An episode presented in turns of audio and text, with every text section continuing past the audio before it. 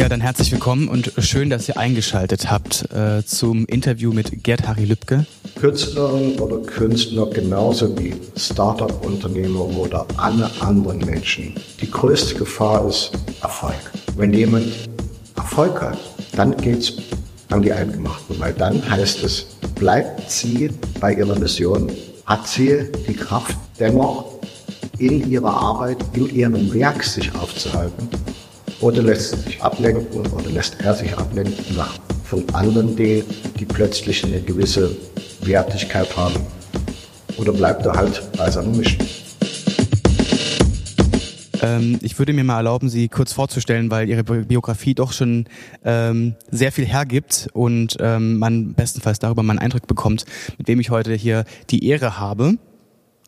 Ähm, Gerd-Harry Lübke 1962 in Leipzig geboren, begann seine faszinierende Laufbahn zu einer Zeit, in der Kunst nicht nur eine kreative, sondern auch eine politische Herausforderung darstellte.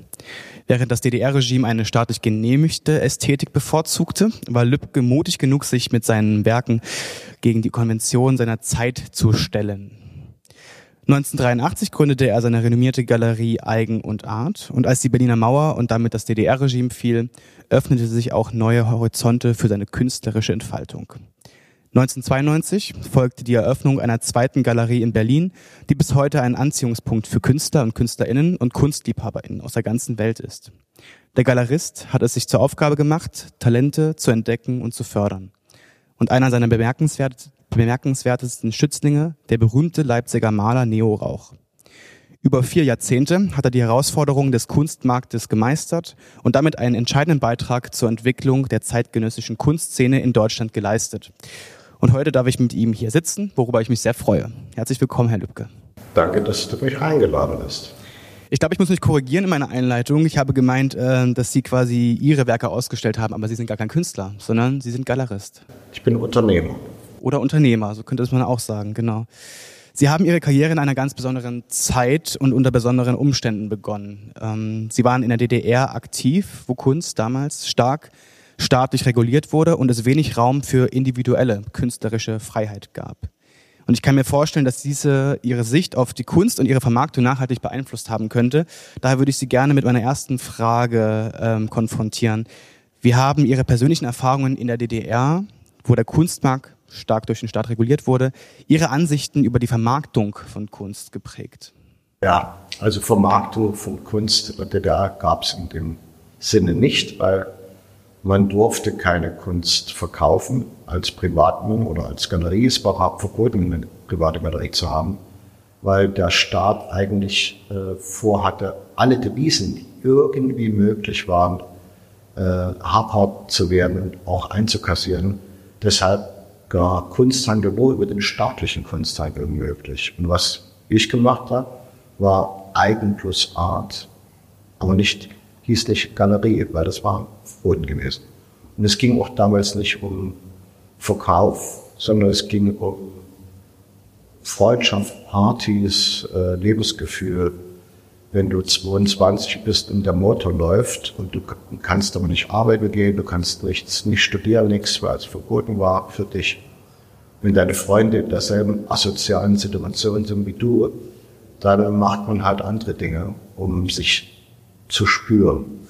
Du musst ja immer irgendwas machen, damit du dich spürst. Und so eine Prägung hinterlassen, damit du weißt, dass du da bist. Was man natürlich nicht vernachlässigen darf, ist, ähm, während wahrscheinlich, so gehe ich mal davon aus, am Anfang eher im Vordergrund stand, ähm, quasi Freundinnen und Freunde erstmal zu unterstützen, die quasi künstlerisch tätig waren, hieß es ja dann irgendwann mit dem kapitalistischen System, was mit der BRD kam, plötzlich jetzt geht es um Preise, jetzt geht es um Vermarktung. Ja, da ging das eigentlich los, aber ich war gut geschult, weil ich hatte halt äh, ja, sieben, acht Jahre lang die Möglichkeit, ein Bewusstsein, also über 20, äh, mich zu schulen an den Medien aus der Bundesrepublik und den Medien aus der DDR. Und wenn man beides sehr intensiv sich angeguckt hat und angehört hat, dann wusste man, wie Worte benutzt werden können, wie man äh, Wahrheiten herstellt oder verbirgt, äh, wie man einen Markt kreiert und dass man einen Markt kreieren muss und nicht einem Markt hinterher rennt. Mhm. Viele aus der alten Bundesrepublik haben das so nicht gemacht, weil die natürlich nicht Ostfernsehen geguckt haben. Also waren sie nur einseitig gebildet. Mhm. Ich war das mit all den anderen, die das so gemacht haben wie aus der DDR. Wir waren relativ großzügig in unserem äh, Auffassung über, was die Welt zusammenhält. Mhm. Und wer bestimmte die Preise auf diesem Markt, den Sie kreiert haben? Also nach der Wende ging natürlich die Situation noch ein bisschen in eine andere Richtung, weil dann gab es, ich würde sagen, aber erst ab 2005 dann die Notwendigkeit, Geld zu haben, um sich von A nach B zu bewegen. Vorher konntest du immer noch in einen Club oder irgendwo reingehen, weil du jemanden kanntest, weil du selber einen Club gemacht hast. Du konntest noch irgendwas ausstellen oder hinbringen, weil du Freunde kanntest, die ein Auto haben hatten. Also Geld war da nicht als Situation wichtig. Aber später dann kam zwischen die Beziehung von mir und dem Gegenüber eine echte dritte Person. Also auch zwischen uns beiden ist eine dritte Person jetzt vorhanden. Und da, diese dritte Person ist eine richtig physische, das ist Geld. Und das hat mit Kapitalismus zu tun. Der hat aber übrigens gewonnen. Nicht Bluthölle, sondern der hat gewonnen.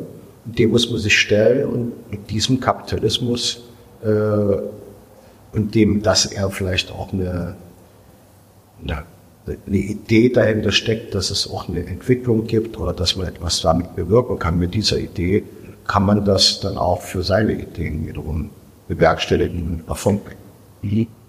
Wenn man sich jetzt quasi mal den, den Marktbegriff anschaut oder beziehungsweise wie ein Preis zustande kommt, es gibt ein Angebot, es gibt eine Nachfrage. Wie ist das bei der Kunst? Genau dasselbe, Angebot und Nachfrage.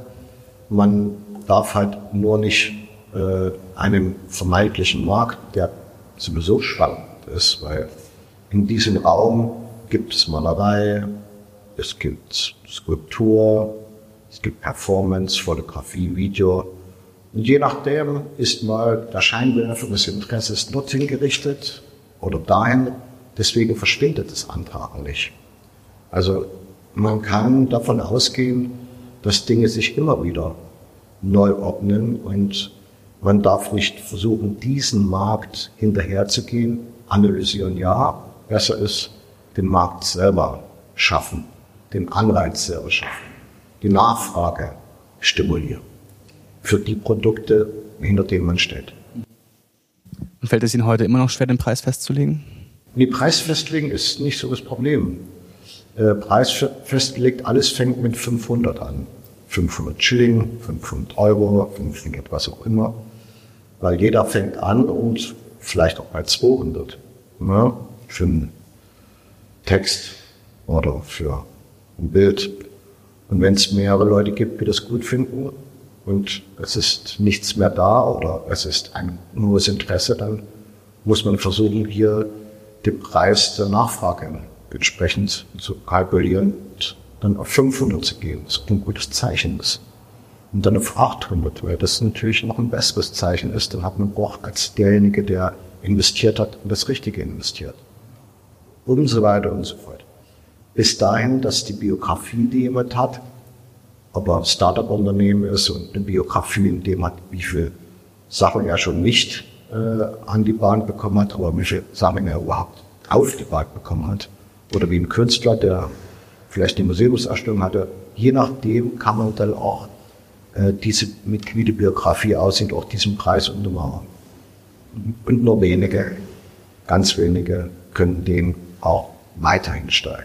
Oftmals bleibt es dann auf einer hohen, okayen Ebene eingerottet mit allen anderen, die da sind.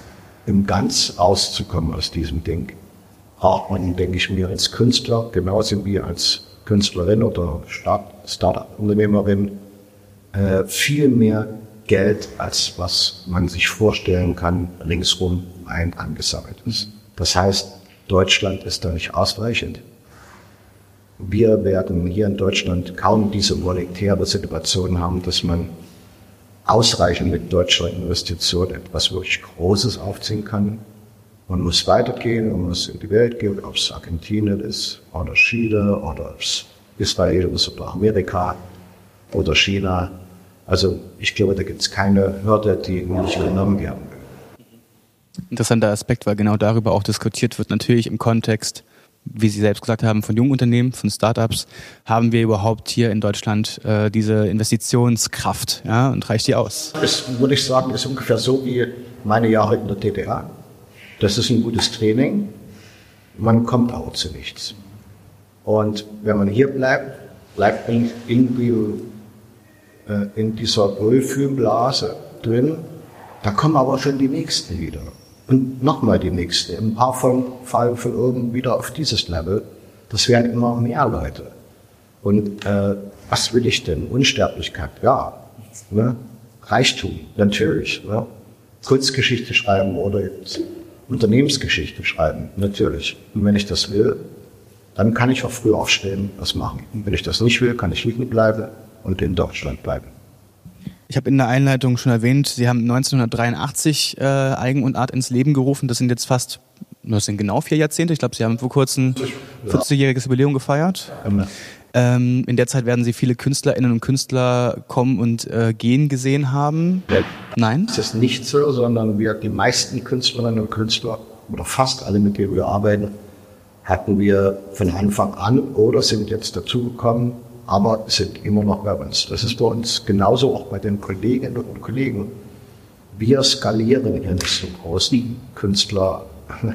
Und wir skalieren auch nicht die Mitarbeiter, sondern es ist eher ein Team, es ist eher eine Gang, was aus der Not heraus entstanden ist, DDR und man könnte sagen, gut, die Not, die jetzt gerade hier ist, ist ja auch groß. Also könnte sich sowas auch, dass man nicht nur über Skalierung zusammenhält und Umsatz und äh, Outsourcen oder sonst was, sondern dass man über einen Spirit, einen Look, eine Idee, eine Message, die man gemeinsam hat, zusammenkommt. Und die Message ist dann einfach, die hält auch länger an.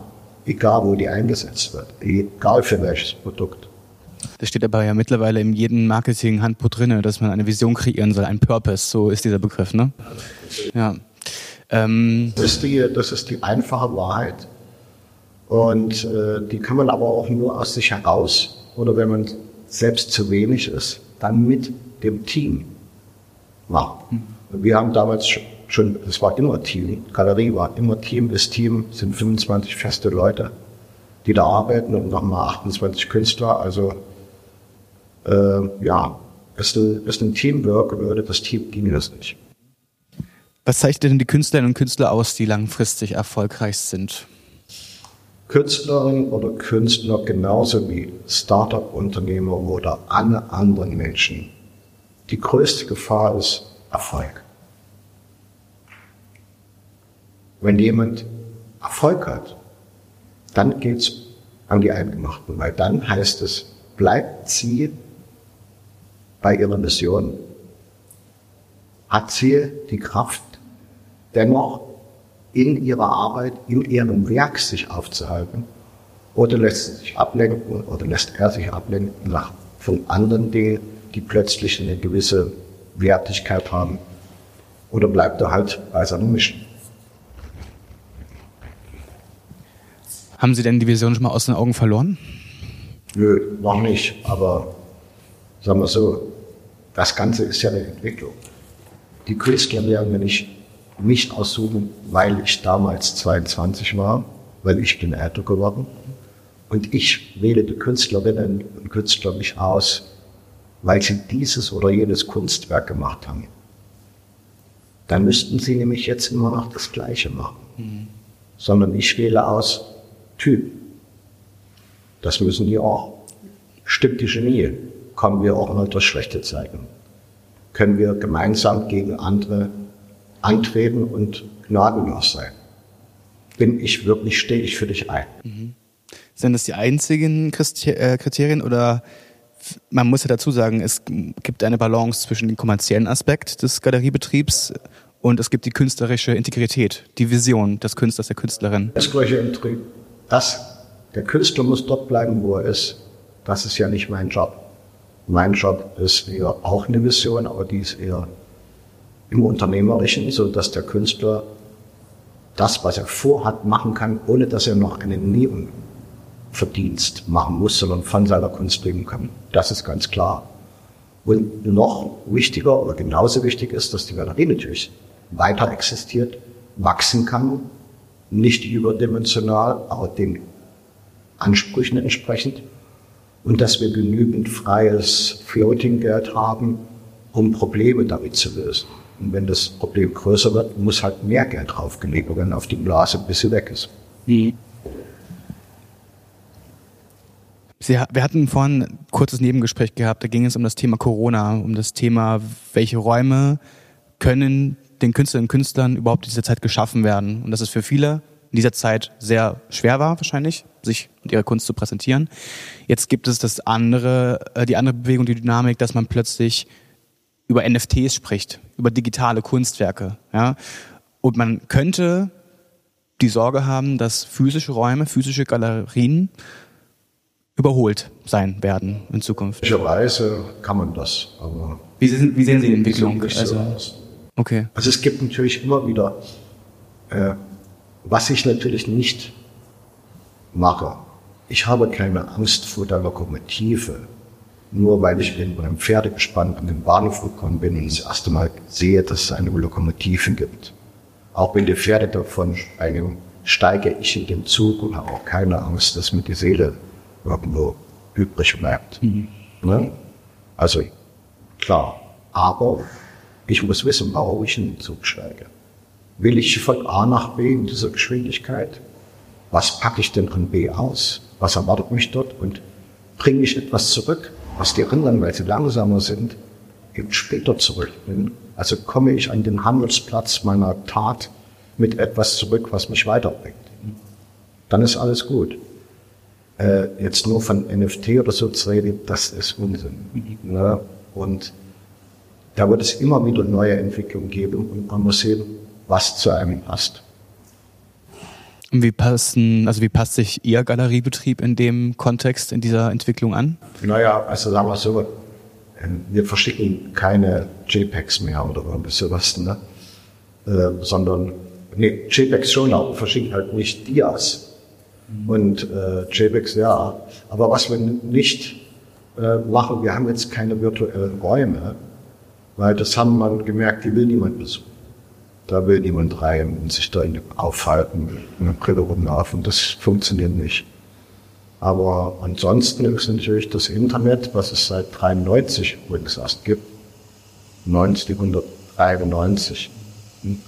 Also in der DDR gab es nur in DDR nicht nur Inter nicht Internet, sondern gab es überall kein Internet. Und auch Handys gab es damals noch nicht, auch überall. Also ganz so weit ist es mit der DDR für Weg zurück ordentlich. Ich glaube eher, wie ich vorhin schon gesagt habe, es war über das Training.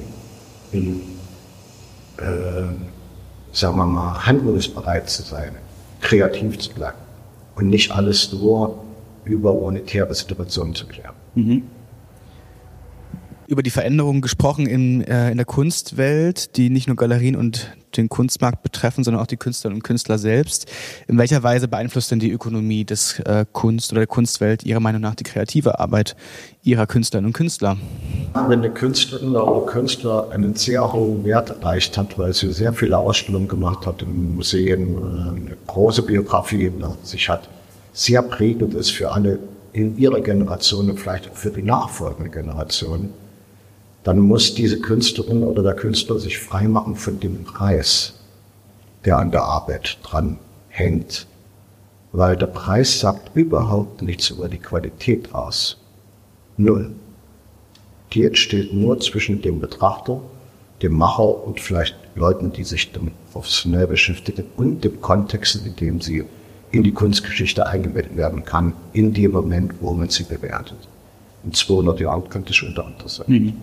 Ist das Ihr Verständnis oder ist das Common Ground in der Szene? Ja, sagen wir so, ich, wer, ist dann, wer ist das Zentrum der Welt? Ich. Natürlich bin ich das Zentrum der Welt. Weil ich sehe dich, ich bewerte und du fragst dich. Alles andere ist äh, Biertischgespräche.